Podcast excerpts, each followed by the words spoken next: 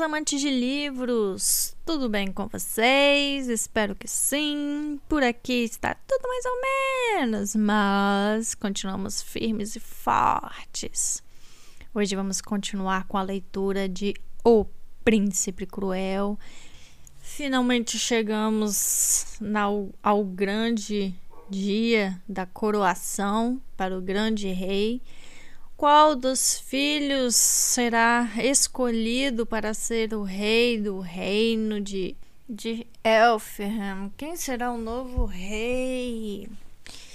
Finalmente, nós vamos ver aí alguns acontecimentos que vai, vai mexer com o destino de nossa querida dissimulada e louca e maravilhosa Jude Duarte. Vamos ver aí é, tive, na verdade, tivemos aí alguns acontecimentos passados aí bastante tensos, onde nossa querida teve que se defender e, inclusive matar pessoas aí para defender a própria vida. Será que esse segredo vai continuar sendo mantido? Será que Valéria vai desaparecer e ninguém vai notar onde ele foi? Será que esse segredo da morte de Valéria vai continuar sendo mantido? Será que Jude vai continuar, entre aspas, impune a esse acidente? É... Muita coisa está para acontecer. Espero que vocês gostem dos próximos capítulos. Eu vou tentar fazer aqui uma leitura completa da coroação, né? É, não sei se eu vou conseguir, mas eu vou tentar fechar esse arco para vocês, para vocês não ficarem com a metade da leitura, é, parar na metade sem saber o que, que aconteceu finalmente, né? Então eu vou tentar fechar o arco da coroação aqui. Espero que eu consiga. E é, espero que vocês gostem também. A galera que ainda não me segue no Instagram, vai lá, é só digitar ouvindo livros que vocês vão me encontrar. Lá a gente conversa um pouco, é, eu coloco alguns fanarts também e tento manter um diálogo legal com a galera que quer conversar comigo. E, e quem ainda não está lá, está sendo convidado a comparecer ao meu Instagram, ok? Então vamos aí começar, né, com os próximos capítulos de O Príncipe Cruel. Capítulo 20, né? Então, sem mais delongas, vamos continuar aí com o capítulo 20. Oaka está de verde, dançando na frente da carruagem.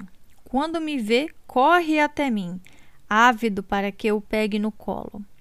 Depois corre para fazer carinho nos cavalos antes de mim. É uma criança fada, com os ímpetos de uma criança fada.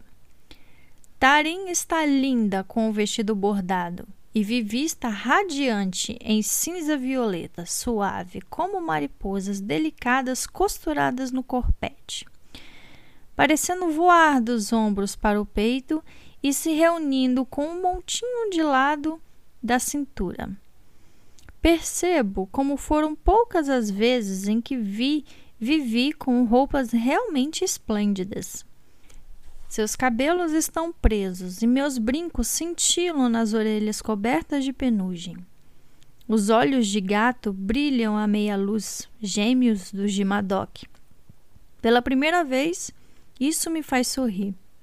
Seguro a mão de Tarim com a minha boa e ela aperta com força. Trocamos um sorriso, conspiradoras, desta vez. Na carruagem há várias coisas para comer. Uma decisão muito inteligente de alguém, porque nenhum de nós se lembrou de se alimentar o suficiente o dia todo. Tira uma luva e como dois rolinhos de pão tão leves e cheios de ar que parece se dissolver na língua. No recheio de cada um, uma mistura de passas e nozes com mel.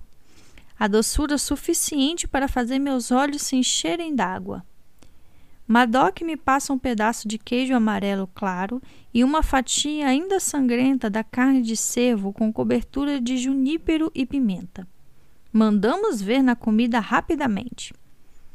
Vejo o capuz vermelho de Madoc enfiado no bolso da frente.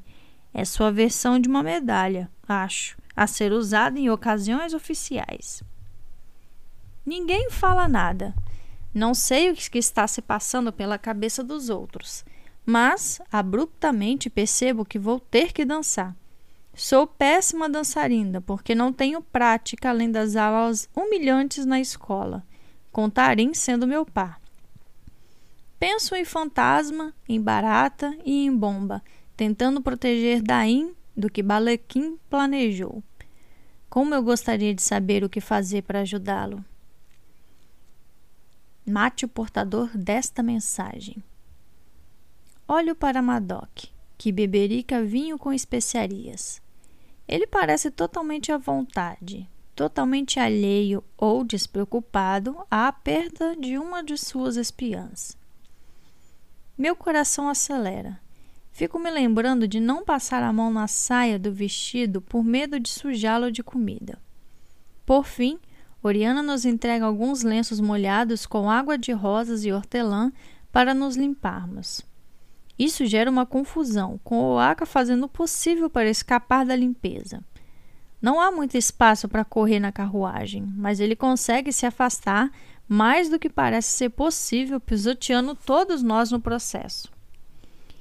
Estou tão distraída que nem faço careta automática quando passamos pela pedra e entramos no palácio. Estamos parados antes mesmo de eu perceber que chegamos. Um recepcionista abre a porta e consigo ver o pátio inteiro, tomado por música e por vozes e por alegria. E velas, e floresta de velas, e cera derretendo e criando um efeito de madeira comida por cupim. Tem velas até nos galhos das árvores e chamas tremeluzindo com o movimento dos vestidos abaixo. Elas ocupam as paredes como sentinelas e também se amontoam sobre as pedras, iluminando a colina. Pronta? sussurra Tarim para mim. Sim, digo levemente sem fôlego. Então, saímos da carruagem. Oriana prendeu uma pequena coleira de prata no pulso de Oaka, o que não me parece uma ideia tão ruim, ainda que ele esteja choramingando e se sentando na terra em protesto. Qual tal um gato? Vivienne olha ao redor. Há algo de feral em seu olhar. As narinas se dilatam. Temos que cumprimentar o grande rei uma última vez? Pergunta ela para Madoc. Ele balança a cabeça sem muito afinco. Não, seremos chamados quando for a hora de fazermos nosso juramento. Até lá, tenho que ficar ao lado do príncipe Daim. E vocês podem ir se divertir até os sinos tocarem e Valmorem começar a cerimônia. Nessa hora, sigam para a sala do trono para testemunharem a coroação. Prefiro que fiquem perto do trono, onde meus cavaleiros podem cuidar de vocês. Eu me viro para Oriana, esperando um novo sermão sobre não me meter em confusão, ou pelo menos um breve discurso para que eu mantenha as pernas fechadas perto da realeza. Mas ela está ocupada demais pedindo para Oaka sair do meio da estrada. Vamos comemorar, diz Vivi, puxando a mim e a Tarim. Escapulimos para o meio da multidão e momentos depois estamos afogadas nela. O palácio de Elferham está lotado. Os feéricos selvagens não aliados, os cortesões e os monarcas se misturam. Sereianos da corte submarina da rainha Olarg conversam num idioma próprio, peles penduradas nos ombros feito capas. Vejo o lorde da corte dos cupins, Roiben, que dizem ter matado a própria amante para ganhar um trono. Ele está perto de uma das mesas mais compridas, e mesmo com o salão abarrotado, há espaço em volta dele, como se ninguém ousasse chegar perto demais. O cabelo de Rui Ben é da cor de sal. Seu traje é todo preto e ele traz uma dágua mortal pendurada no quadril. Ao lado do Lorde, uma garota pixie de pele verde usa o que parece ser um vestidinho cinza pérola e coturnos pesados. Roupas obviamente humanas. Parados, um de cada lado da Pixie, estão dois cavaleiros com o uniforme da casa de Roiben. uma com cabelo escarlate trançado em volta da cabeça. Dulcamara, aquela que nos deu uma aula sobre a coroa. Há outras criaturas, figuras sobre as quais já ouvi embaladas. Rue Silver, de Nova Avalon, que separou sua ilha da costa da Califórnia, está conversando com o filho do exilado Alder King, Severin, que talvez vá tentar se aliar ao novo grande rei ou entrar na corte de Lord Royben. Ele está acompanhado de um garoto humano ruivo e da minha idade, fato que me fez parar e observá-los.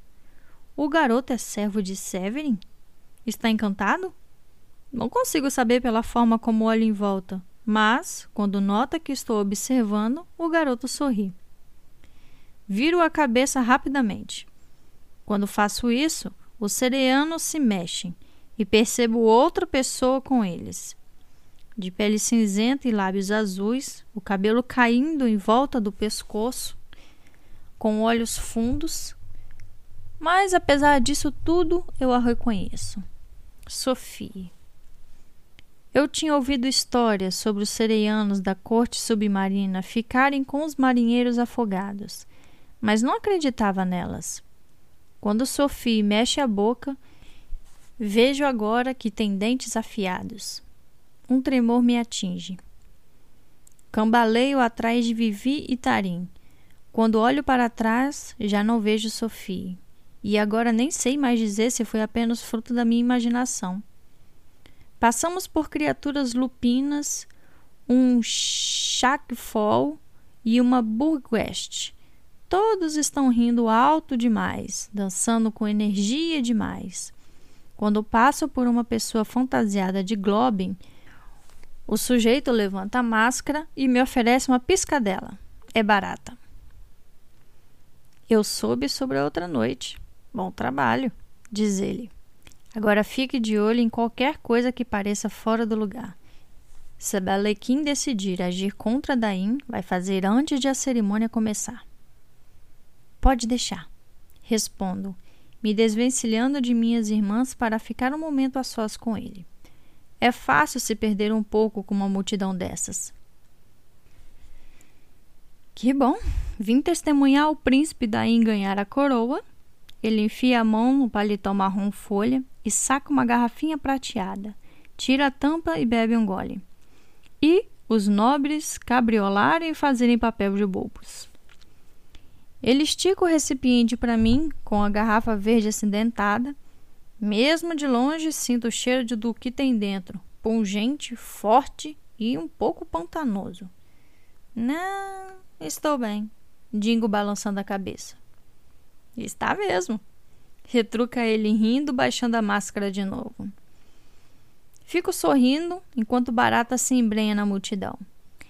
Ao vê-lo, fui tomado por uma sensação de finalmente estar me encaixando.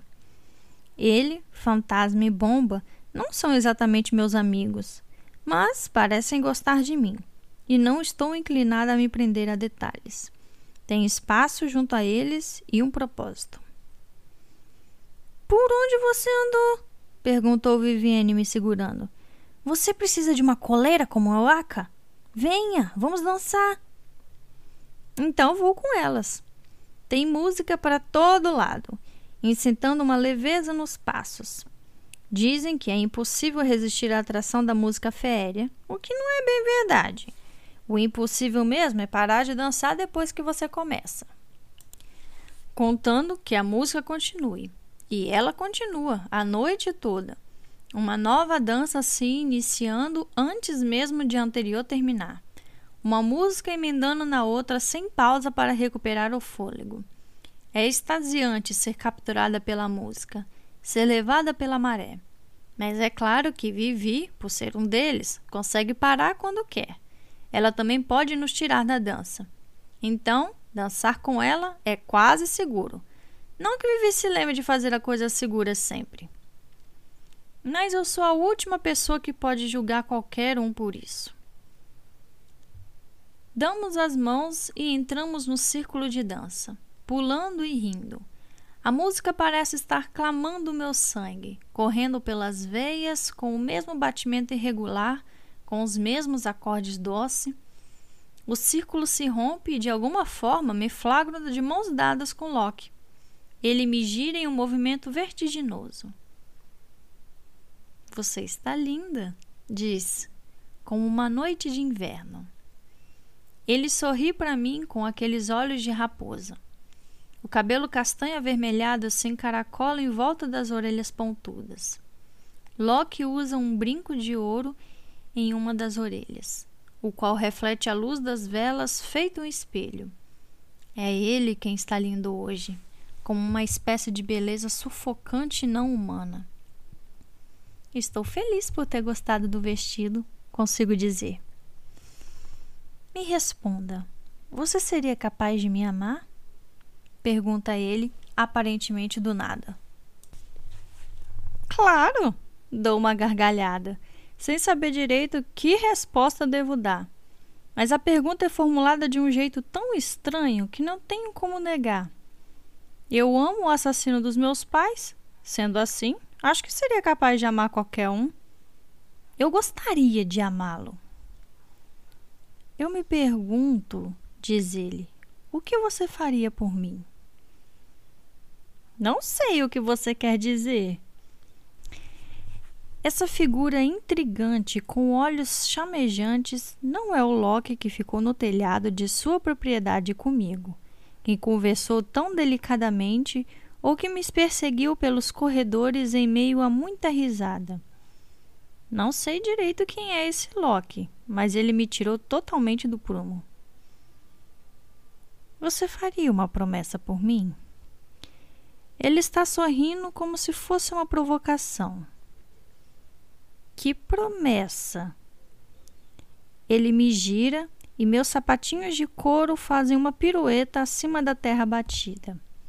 Ao longe, um flautista começa a tocar. Qualquer promessa, diz ele num tom leve, embora o pedido não seja tão leve assim. Acho que depende, Digo, porque a resposta verdadeira, um simples não, não é o que se quer ouvir. Você me ama o suficiente para abrir mão de mim? Tenho certeza de que minha expressão agora é de choque. Ele chega mais perto. Esse não é um teste de amor? Eu. Eu não sei, respondo. Tudo isso deve estar levando a algum tipo de declaração da parte dele, seja de afeição ou da ausência dela. Você me ama o suficiente para chorar por mim? As palavras são ditas pertinho do meu pescoço. Sinto o hálito de Loki, o que faz eu me eriçar, o que me causa um calafrio estranho, uma mescla de desejo e desconforto. Você quer dizer se você se machucasse? Quero dizer se eu machucasse você. Minha pele fica arrepiada. Não estou gostando nada disso, mas pelo menos sei o que dizer. Se você me machucasse, eu não choraria. Eu machucaria você também. O passo dele hesita conforme seguimos deslizando pelo salão. Tenho certeza de que você. E então ele para de falar e olha para trás. Nem consigo pensar direito. Estou corada, morrendo de medo do que vai dizer agora. Hora de trocar de parceiros? Diz uma voz e percebo que é a pior pessoa possível. Cardan. Ah, diz ele para Loki. Roubei sua fala? O tom não é simpático, e quando reviro as palavras na mente, elas não me consolam. Loki me entrega para o príncipe mais jovem, conforme é esperado por deferência. De solaio, noto que Tarim está nos observando. Ela está paralisada no meio da festa, parecendo perdida, enquanto feéricos giram ao nosso redor, rodopiando os parceiros em espirais vertiginosas. Eu me pergunto se Cardan por acaso a incomodou antes de vir me incomodar. Ele segura minha mão ferida. Está de roupas e luvas pretas e posso sentir o couro quente mesmo sobre a seda que encobre meus dedos. Penas de corvo cobrem a parte de cima do gibão de Cardan e suas botas têm bicos de metal completamente exagerados que me deixam consciente de como vai ser fácil para ele me encher de chutes violentos depois que começarmos a dançar. Na cabeça, Cardan usa uma coroa de galhos de metal entrelaçados, um pouco inclinada. Tem listras de tinta prata escura nas bochechas e um delineado negro acompanha os cílios. O olho esquerdo está borrado, como se ele estivesse esquecido e passado a mão ali. O que você quer? Pergunto, forçando as palavras. Continuo pensando em Loki, ainda tonta com o que ele disse e com o que não disse. Anda logo. Pode me insultar. Ele ergue as sobrancelhas. Eu não recebo ordem de mortais. Provoca, o sorriso cruel costumeiro no rosto. Então você vai dizer alguma coisa gentil? Não acredito. Fadas não conseguem mentir. Quero sentir raiva, mas agora só sinto gratidão. Meu rosto não está mais corado e meus olhos não estão ardendo. Estou pronta para lutar, o que é bem melhor. Embora eu tenha certeza de que era a última coisa que pretendia. Ele acabou me fazendo um favor enorme ao me tirar dos braços de Loki. Cardan coloca a mão no meu quadril. Semicerro os olhos. Você me odeia mesmo, não é? Pergunta o príncipe, o sorriso crescendo. Quase tanto quanto você me odeia. Retruco, pensando na página com meu nome escrito, pensando no jeito como ele me olhou quando estava bêbado no labirinto de cerca viva, pensando no jeito como ele está me olhando agora. Cardan solta minha mão. Até a próxima luta. Diz, fazendo uma reverência que não consigo deixar de considerar um deboche. Observo Cardan sair costurando pela multidão, sem nenhuma ideia de como interpretar nossa conversa. Sinos começam a ressoar, sinalizando o início da cerimônia. Os músicos cessam suas rebecas e harpas.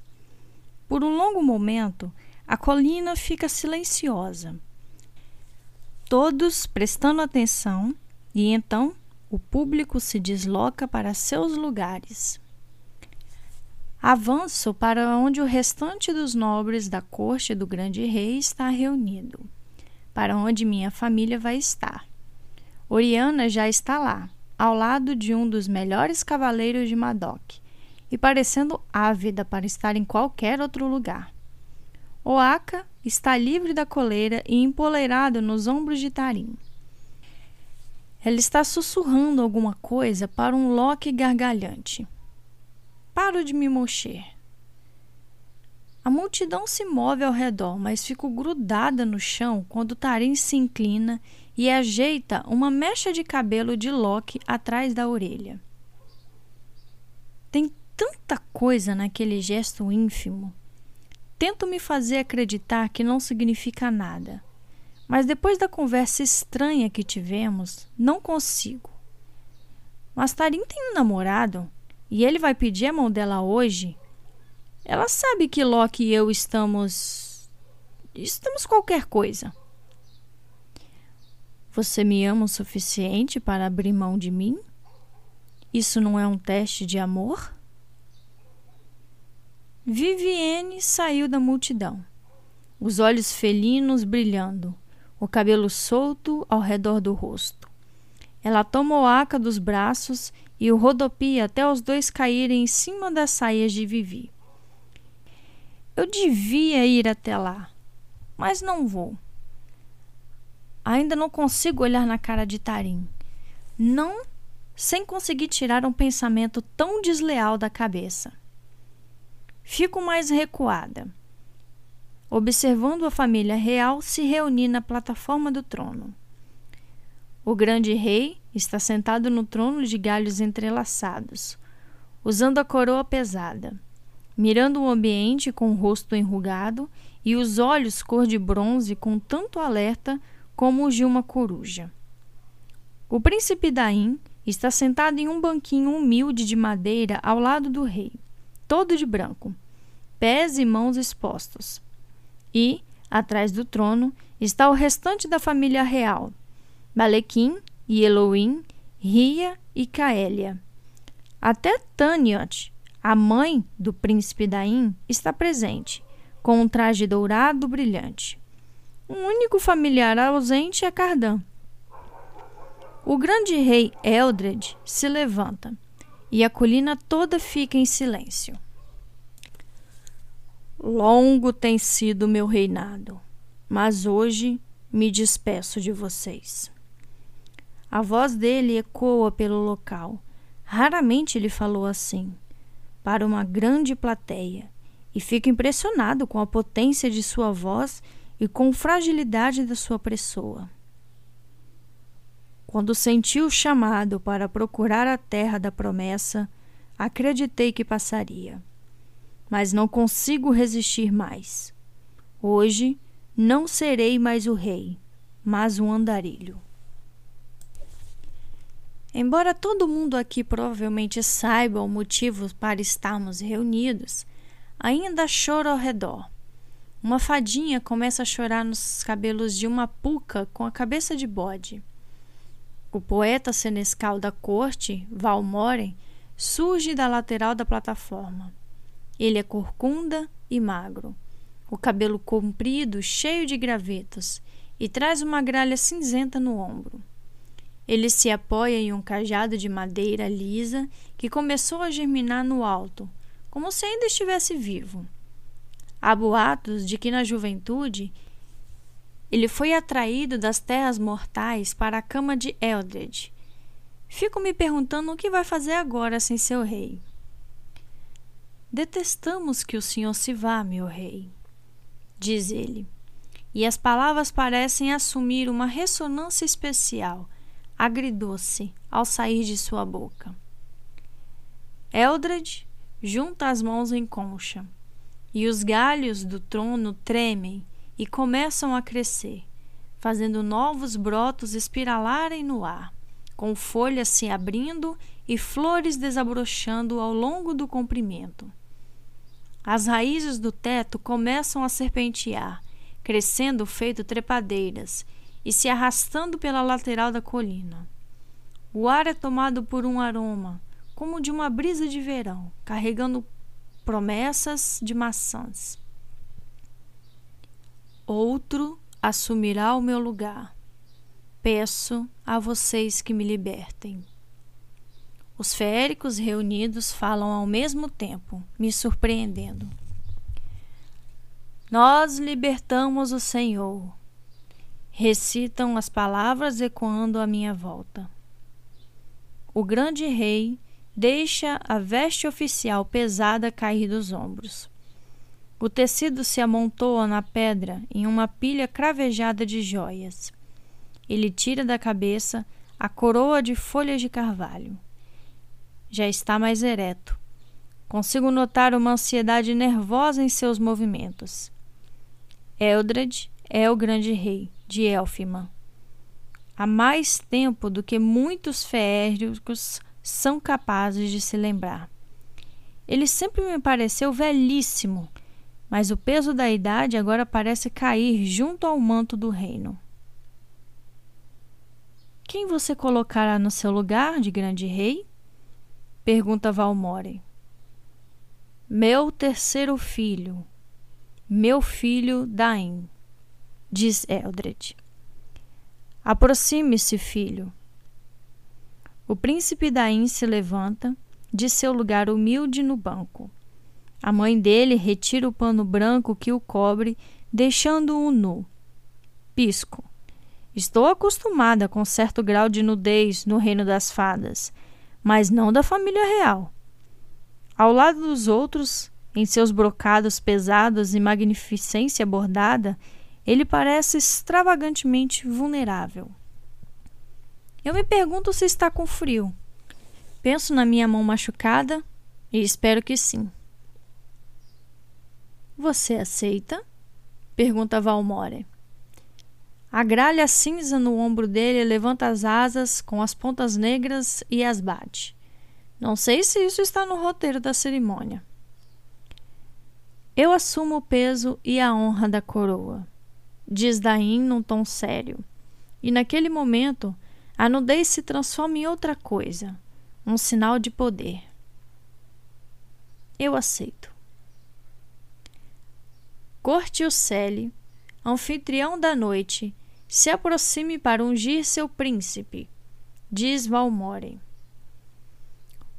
Um gnomo Bogan segue até a plataforma. Seu corpo é coberto de pelos dourados, os braços compridos o suficiente para se arrastarem no chão, se ela não se dobrar. A criatura parece forte o bastante para quebrar o príncipe Daim no meio.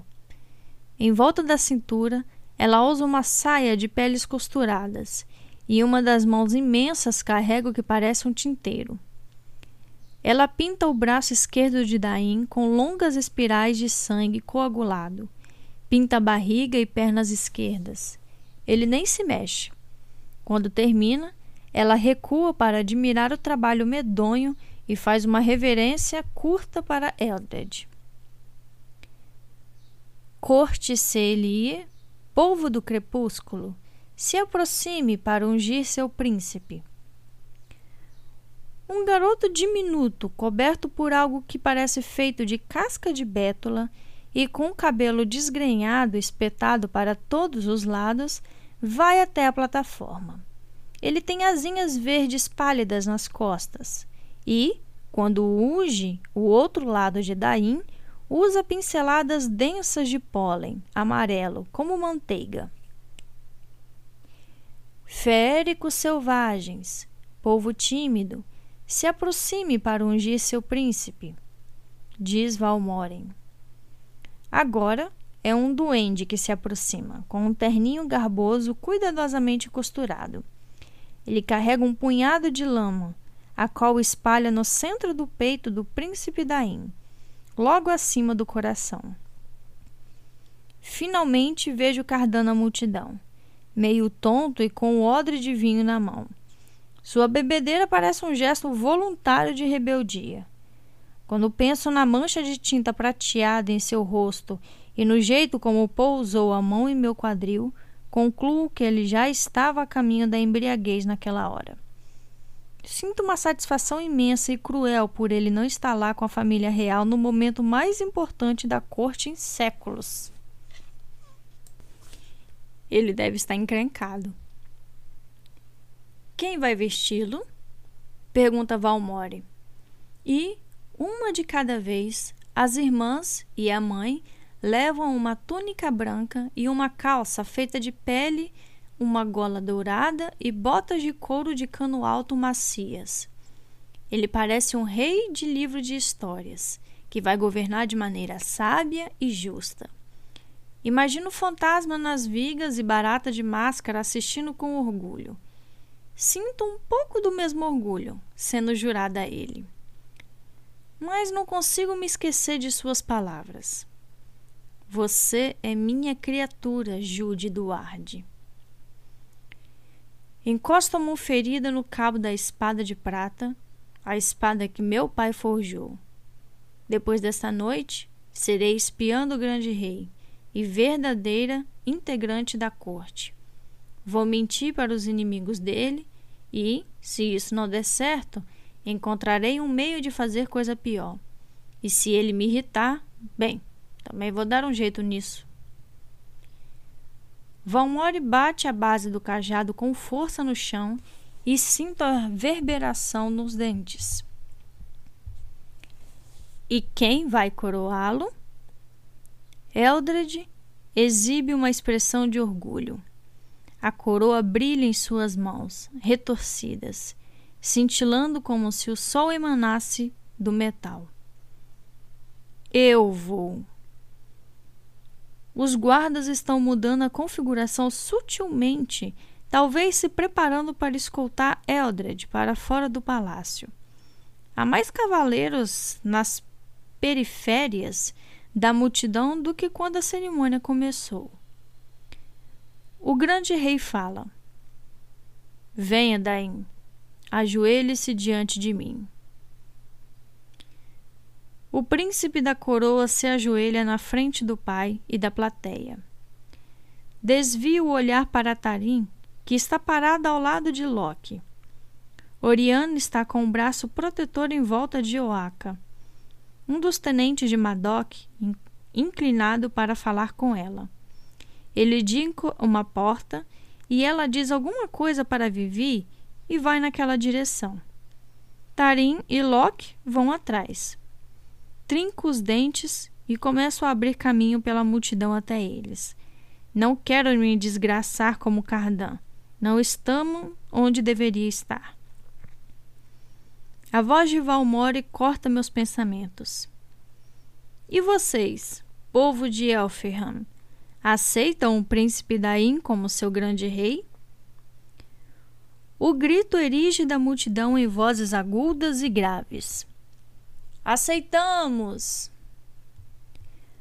Volto o olhar para os cavaleiros em volta da plataforma. Em outra vida, eu seria uma deles. Mas, quando pouso o olhar ali, reparo em rostos familiares. Os membros comandantes de Madoc, guerreiros ferozmente leais. Eles não estão de uniforme. Por cima da armadura, usam o traje Greenbeard, Talvez Madoc só esteja sendo cauteloso, colocando apenas seus melhores homens a seu serviço. Mas a espiã que eu matei, a que carregava a mensagem zombeteira, também era de Madoc. E Oriana, Oaka e minhas irmãs saíram. Foram escoltadas da colina por um dos tenentes de Madoc, bem na hora em que a plataforma ficou mais pesadamente protegida. Eu tenho um plano para garantir nosso futuro. Preciso encontrar Barata. Preciso encontrar Fantasma. Preciso avisar a eles que tem alguma coisa errada. Um estrategista experiente espera a oportunidade certa. Passo por um trio de goblins, um troll e um membro do povo silencioso. Um Spriggan rosna para mim, mas não dou atenção. O final da coroação está chegando. Vejo cálices e canecas sendo enchidos. Na plataforma, Balaquim saiu da sua posição junto aos outros príncipes e princesas. Por um momento, acho que é parte da cerimônia. Até eles sacaram uma espada comprida e fina, a qual reconheço do duelo horrível com Cardan. Congelo. Irmão, repreende o príncipe Daim. Eu não aceito você, diz Balequim. Vim desafiá-lo pela coroa. Em volta da plataforma, vejo cavaleiros desembanhando espadas. Mas nem Elohim, nem Eldred, nem mais ninguém, nem Valmoren, nem Tanitot, nem Ria estão equipadas. Apenas Caélia saca uma faca de, do corpete a lâmina curta demais para ser útil. Quero sacar minha espada, mas estou imprensada pela multidão. Balequim, diz Eldred com severidade. Filho, a grande corte não pode ser como as cortes inferiores. Nós não temos herança sanguínea. Nenhum duelo com seu irmão vai me fazer colocar uma coroa em sua cabeça indigna. Contente-se com a minha escolha. Não se humilhe perante todo o reino das fadas. Isso devia ser apenas entre nós, diz Balequim para Daim, sem dar crédito às palavras do pai. Não existe grande monarca agora. Não há ninguém além de nós e uma coroa. Eu não preciso lutar contra você, diz Daim, indicando os cavaleiros agrupados em volta da plataforma à espera de uma ordem. Madoc está entre eles, mas na distância em que me encontro não consigo ver muito mais. Você não é digno nem disso. Então, tenha isso em sua consciência. Balequim dá dois passos e estica o braço. Ele nem olha na direção em que golpeia, mas a espada perfura a garganta de Elohim. Alguém grita e logo todos estão gritando. Por um momento, o ferimento é só uma mancha na pele dela. Mas de repente, o sangue jorra do ferimento.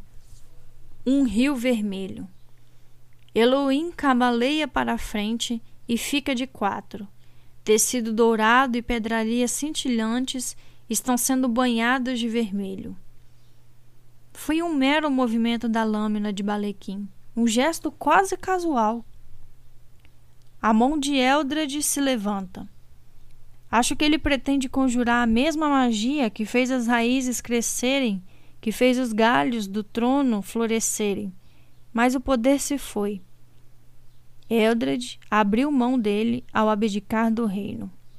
E então as flores recém-abertas no trono escurecem e murcham.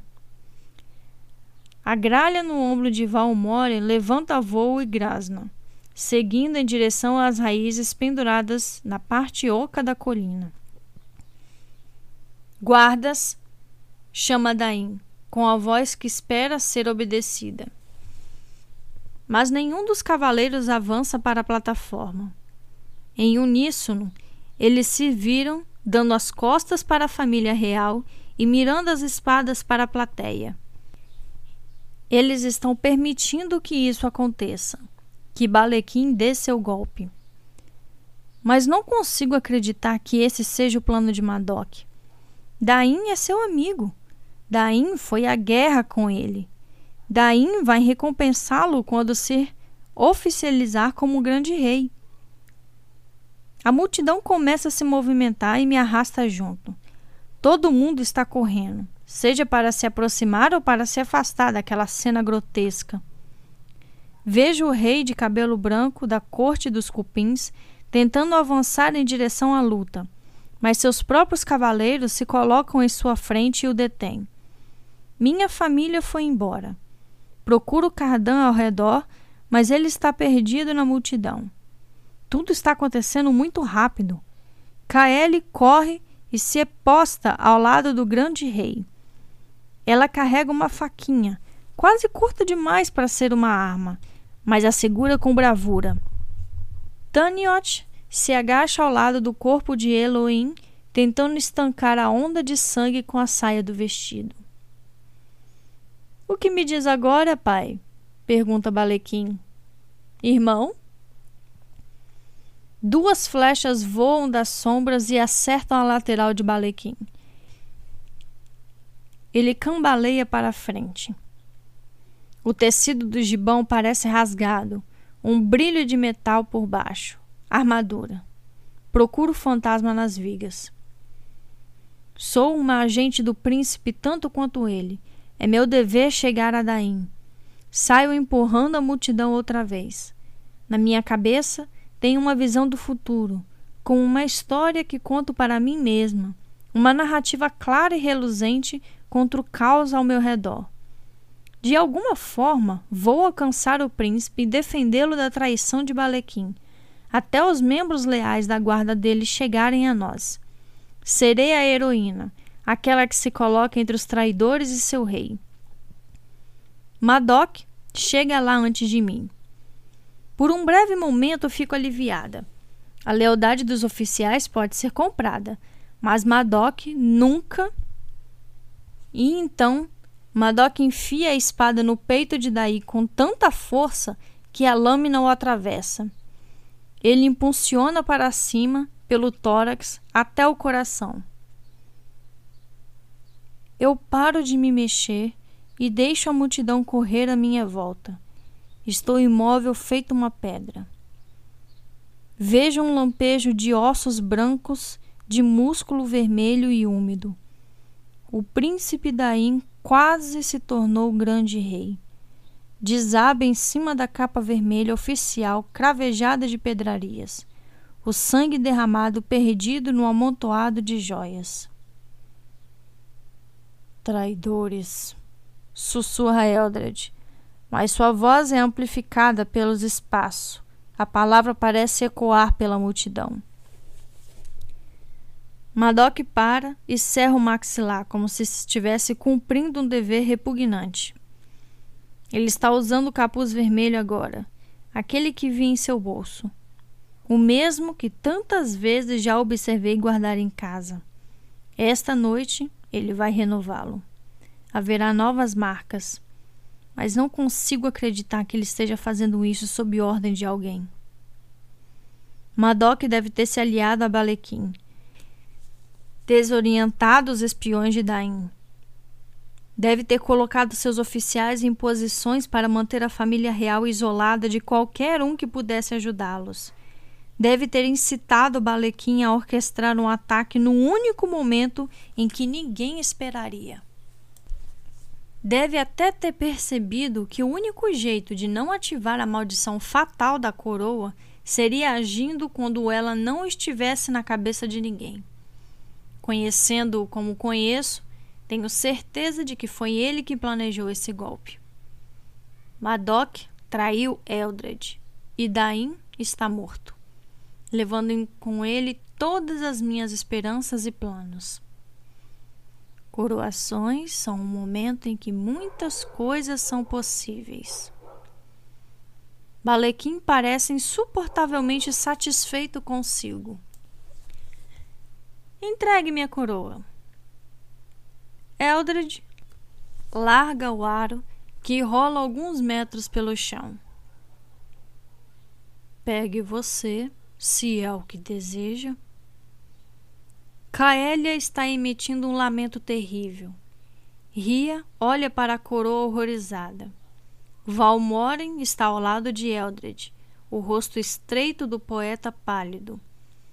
Com os cavaleiros ao redor, a plataforma virou um palco bizarro onde todos os atores estão destinados a executar seus papéis até chegar ao mesmo final sangrento. As mãos de Madoc estão cobertas de sangue vermelho.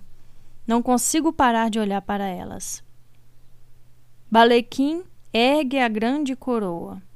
As folhas douradas de carvalho brilham à luz de velas. Você esperou tempo demais para deixar o trono, pai. Ficou fraco.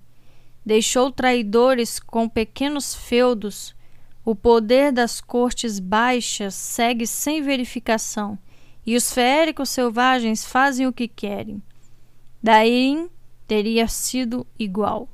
Um covarde que viveria escondido por trás das intrigas. Mas não tenho medo de derramamento de sangue.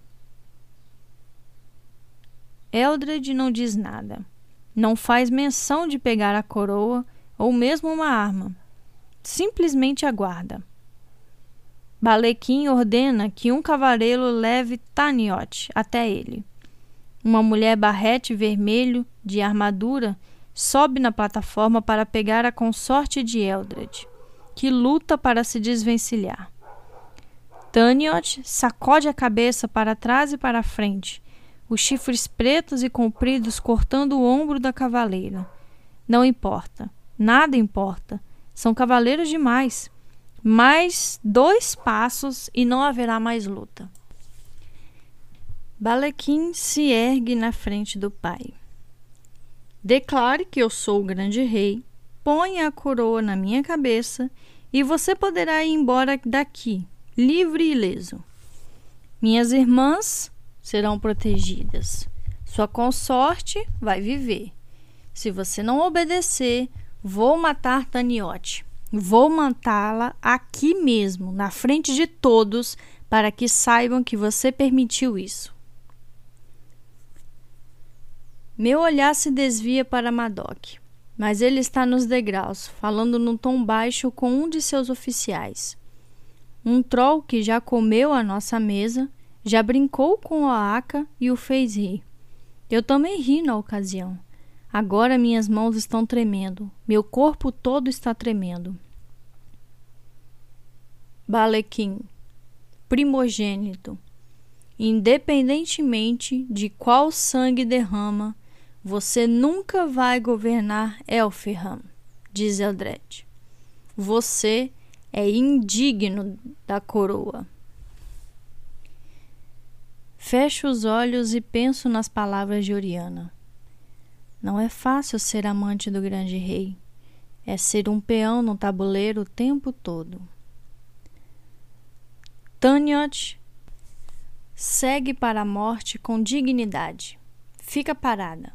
Sua postura é majestosa e resignada, como se ela já tivesse passado para o plano dos mortos.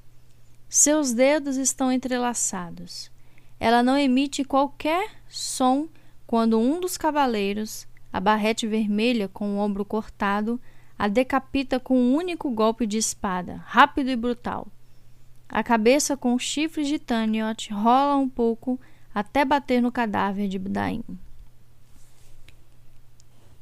Sinto algo molhado no rosto, como chuva. Muitos feéricos têm prazer em assistir os assassinatos, e há muitos outros que adoram o espetáculo. Uma espécie de loucura eufórica parece se espalhar pela multidão, um tipo de fome por mais matança. Temo pelo excesso de satisfação. Dois cavaleiros seguram Eldred. Não vou pedir de novo, diz Balequim. Mas Eldred apenas ri. E continua rindo. E continua rindo quando o filho perfura. Mas ele não cai como os outros. Em vez de jorrar sangue do ferimento, mariposas vermelhas saem voando. Elas saem de dentro dele com tanta rapidez que logo o corpo do grande rei já não está mais ali, e só restam as mariposas vermelhas rodopiando numa nuvem imensa um furacão de asas finas. No entanto, a magia que as criou não dura. Logo elas começam a cair, até ficarem espalhadas na plataforma como folhas sopradas.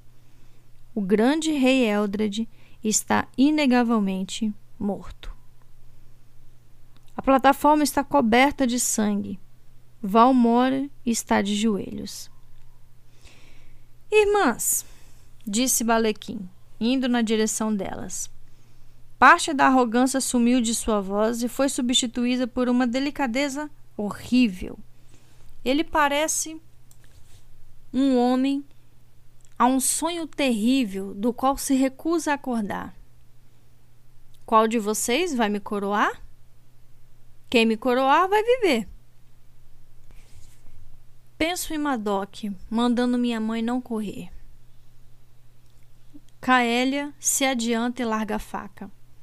Ela usa um corpete dourado e uma saia azul um aro de frutinhas silvestres no cabelo soltos. Eu faço isso, diz ela. Já chega. Vou fazer de você o grande rei, embora as manchas de seus atos vá permanecer para sempre em seu reinado. Nunca é como para sempre, penso. E fico com raiva por estar me lembrando das palavras de Cardan, principalmente agora Parte de mim está feliz por ela ter aceitado o sacrifício, apesar da abominação de Balequim, do horror inevitável que seu reinado trará. Pelo menos dará um fim a essa matança. Uma flecha voa da sombra das vigas em uma trajetória completamente diferente da anterior e acerta Caélia bem no meio do peito. Ela regala os olhos as mãos voam para o coração, como se o ferimento fosse indecente e ela precisasse cobri-lo. E então revira os olhos e desaba sem sequer suspirar.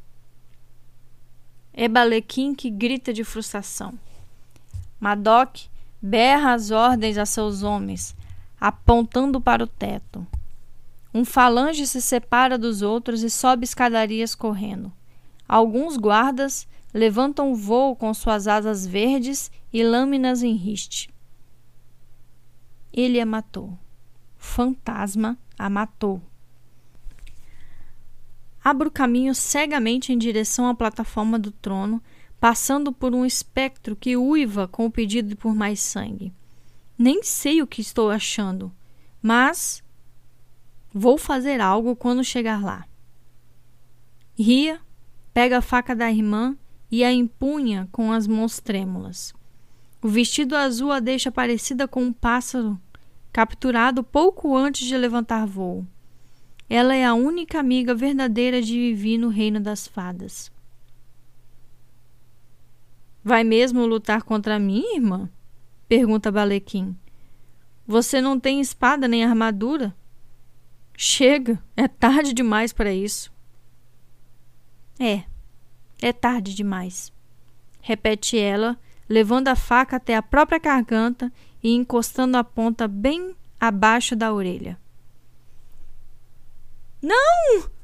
grito, mas minha voz é sobreposta pela multidão, sobreposta pelo grito de Balequim também. E então, como não consigo suportar mais nenhuma morte, fecho os olhos. Deixo-os fechados enquanto sou empurrada por algo pesado e peludo. Balequim começa a gritar para que alguém encontre Cardan, para que Cardan seja levado até ele. E então meus olhos se abrem automaticamente. Mas Cardan não está por perto. Só tem o corpo caído de ria e mais horrores. Arqueiros alados miram no amontoado de raízes onde o fantasma esteve escondido. Um momento depois, ele cai na multidão. Segura o fôlego, temendo que tenha sido alvejado. Mas fantasma rola, fica de pé e sobe correndo a escada com os guardas em seu encalço. Ele não tem chance. São muitos e o palácio está lotado. Não há saída desimpedida. Quero ajudá-lo. Quero ir até ele, mas estou cercada. Não posso fazer nada e não posso salvar ninguém. Balequim se vira para o poeta da corte e ergue o dedo em sua direção. Você vai me coroar. Diga as palavras da cerimônia. Não posso, responde Valmore. Não sou seu parente. Não sou parente da coroa. Vai sim, insiste Balequim. Sim, meu senhor, diz a, o poeta da corte com a voz trêmula. Ele recita uma versão rápida da coroação enquanto a colina fica em silêncio. Mas, quando pede que a plateia aceite Balequim como novo grande rei, ninguém diz nada. A coroa dourada de folhas de carvalho está na mão de Balequim, não em sua cabeça. O olhar do príncipe percorre a plateia, e embora eu saiba que não vai parar em mim, eu me encolho. A voz dele retumba. Jurem lealdade a mim. Nós não juramos nada. Os monarcas não se ajoelham. Os nobres estão em silêncio. Os féricos selvagens observam e avaliam. Vejo a rainha Net, da corte Uceli do sul, a corte de mariposas sinalizando para que seus cortesões saiam do salão. Ela se vira com uma expressão de desprezo. Vocês estão jurados ao grande rei, diz Balequim, e eu sou o rei agora. Ele levanta a coroa e coloca na própria cabeça. Um momento depois, ele grita e a joga no chão. Tem uma queimadura na sua cabeça, a sombra vermelha de um círculo. Nós não juramos para o rei, mas para a coroa. Grita alguém. É Lord Roiben, da corte dos cupins. Ele agora está na linha de frente dos cavaleiros. E apesar de ter mais doze cavaleiros entre ele e Balequim, Roiben não parece particularmente preocupado. Você tem três dias para colocá-la na cabeça, matador de família. Em três dias eu vou embora daqui, sem juramento, sem reconhecimento de poder e nem um pouco impressionado. e tenho certeza de que não serei o único. Há uma onda de gargalhadas e sussurros conforme as palavras se espalham. Um grupo variado ainda ocupa o ambiente. Celis cintilam e os celis apavorantes. Os feéricos selvagens que raramente saem de suas colinas, rios e montes sepulcrais, goblins e argues, pixies e pucas. Eles testemunharam quase toda a família real ser massacrada em uma única noite. Fico pensando em quanta violência ainda vai surgir se não houver um novo monarca para orientá-los. Fico me perguntando quem gostaria disso. Criaturas cintilam no ar com cheiro de sangue derramado. A festa vai continuar, percebo. Tudo vai continuar. Mas não sei se eu consigo continuar. Fim do capítulo 20 e fim do livro 1. Ah, meu Deus! Ai meu Deus, ai meu Deus, ai meu Deus, ai meu Deus. Gente, nada saiu como era para ter saído nesse negócio. Pelo amor de Deus. O que que aconteceu? Príncipe Daim tá morto. Morreu. Gente, na verdade a família real inteira morreu. Sobrou só Balequim e Cardan. E um tem que coroar o outro. E agora, Senhor? O que, que vai acontecer? Eita! O livro 1 um de Príncipe Cruel, gente, ele é dividido em dois livros. Esse foi o primeiro. É, e vai entrar agora a partir do capítulo 21. Isso, 21 vai entrar o livro 2. Ele entra sempre com um poema e depois entra a. É, entra o livro em si mesmo, né? E a partir do livro 2 a coisa começa a ficar bastante tensa, né? Todos os planejamentos e futuros que Jude tinha planejado para ela, que Jude Duarte tinha feito por ela, tudo foi por água abaixo a partir da morte de Daim. E qual é a, a, a, o entrosamento ali entre Loki e Tarim? Eu fiquei meio confusa, não sei vocês, mas eu fiquei meio perturbada, né? Como assim? O que está acontecendo? O que, que, que, que, tá acontecendo? Ele confundiu uma irmã com a outra porque são gêmeas? Não faço ideia. Tem um trem aí, hein, gente?